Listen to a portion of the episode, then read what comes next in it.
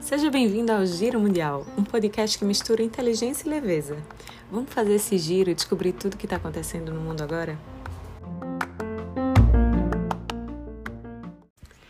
Olá, eu me chamo Vanessa Cunha Lima e hoje vou conversar com vocês sobre uma década de Kim Jong-un na Coreia do Norte. O que falar de um país cujo regime ditatorial atrai olhares do mundo inteiro, justamente no local onde veda-se holofotes, divulgação de informações e qualquer tipo de proximidade e abertura. Essa é a Coreia do Norte, a antiga Coreia, que ao final da Segunda Guerra Mundial foi dividida em Coreia do Sul e Coreia do Norte. Resumidamente, falando um pouco de história para vocês, a Coreia foi ocupada pelos japoneses desde 1910 e quando esses mesmos japoneses perderam a guerra, a Segunda Guerra Mundial, rendidos pela explosão de bombas atômicas, a Coreia foi dividida entre soviéticos e americanos no paralelo 38, uma linha imaginária. O país acima dessa linha imaginária ficou a cargo da União Soviética, enquanto que ao sul, os coreanos que viviam abaixo dessa linha ficaram nas mãos dos Estados Unidos. Ambos os lados, sul e norte, queriam o controle total da Coreia. Em 1950, China e União Soviética ajudaram os norte-coreanos a invadir a Coreia do Sul. Tropas americanas enviaram socorro ao seu território de influência, dando assim início à Guerra da Coreia, também muito conhecida como uma das fases da Guerra Fria, chegando a um armistício assinado em 1953. O conflito, minha gente, nunca acabou. Eles estão apenas numa trégua temporária. Ditadores vêm assumindo o poder no norte, sendo o atual ditador Kim Jong-un, desde 2011, alvo de muitas especulações. Inicialmente, devido à jovialidade e imaturidade, ele teve sua autoridade posta à prova inúmeras vezes. Kim, em atos de cruel determinação e para surpresa de muitos, não hesitou em expurgar ou mesmo executar pessoas próximas a ele em uma tentativa de aumentar seu controle sobre o poder.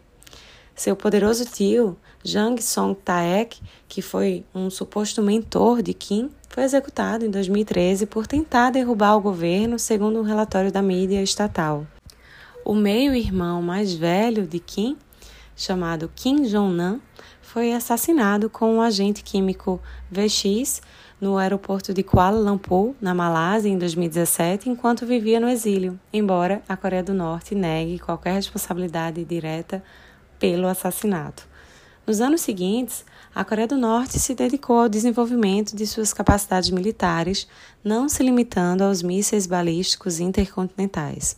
Vários mísseis de curto e médio alcance também foram testados. E essa diversificação que a gente vê na Coreia do Norte é bastante intrigante, considerando seus recursos limitados. A Coreia do Norte ela acaba ameaçando toda a comunidade internacional com testes de armas nucleares e mísseis balísticos, sendo esse governo de Pyongyang muito isolado. Hoje não há nenhum interlocutor que possa negociar com o país, nenhum interlocutor neutro. Mas muitos analistas descartam a possibilidade de guerra ou de algo maior por acreditarem que é insano para a Coreia do Norte entrarem num conflito que eles não podem, de forma alguma, sustentar. Porém, não pode se descartar essa possibilidade, tratando-se de um regime tão imprevisível como esse. Durante o governo Trump, vimos o tom subir diversas ocasiões e a rivalidade dos dois países chegar num nível impensável anteriormente. Houve algumas tentativas de acordo, mas fracasso em todas elas.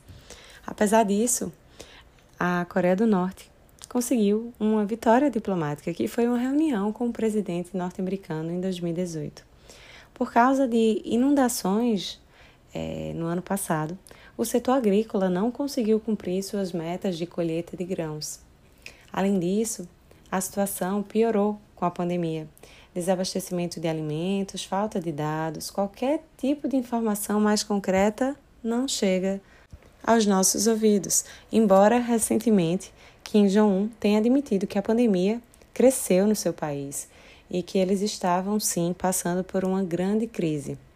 Isso após meses negando a gravidade e a ocorrência de qualquer caso local.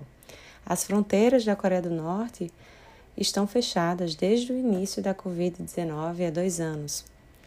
Num país onde a economia encontra-se enfraquecida, isolada e sancionada, é inevitável questionarmos como será que os norte-coreanos estão enfrentando a pandemia, estão enfrentando essas dificuldades sociais, essas dificuldades financeiras. Não obtivemos qualquer dado recente. A última notícia, na verdade, é que os norte-coreanos estavam proibidos de sorrir por 11 dias. Acredito que muitos de vocês devem ter acompanhado isso. É, Trata-se de uma forma de respeito ao décimo aniversário da morte de Kim Jong-il, o pai de Kim Jong-un, que comandou o país de 94 até 2011, logo antes de Kim Jong-un assumir. E eles, os norte-coreanos, também estavam proibidos de ingerir bebida alcoólica ou realizar qualquer atividade de lazer. Essa informação, sim, chegou até nós. Essa é só mais uma das rígidas e impensáveis medidas tomadas em regimes ditatoriais. Sabemos que o regime se mantém com a ajuda da China, que prometeu cooperação à Coreia do Norte face à intervenção estrangeira numa das suas últimas declarações deste ano. O país chinês também é o grande importador e exportador da Coreia do Norte. E por mais que não se agrade com essa instabilidade regional provocada pelo programa nuclear norte-coreano, a China acaba tendo mais medo de um colapso do regime lá na Coreia do Norte, mais especificamente porque imaginem uma Coreia reunificada e dominada pelo vizinho mais rico do Sul, o mesmo vizinho apoiado pelos Estados Unidos e que poderia deixar que tropas americanas se instalassem bem pertinho da fronteira chinesa.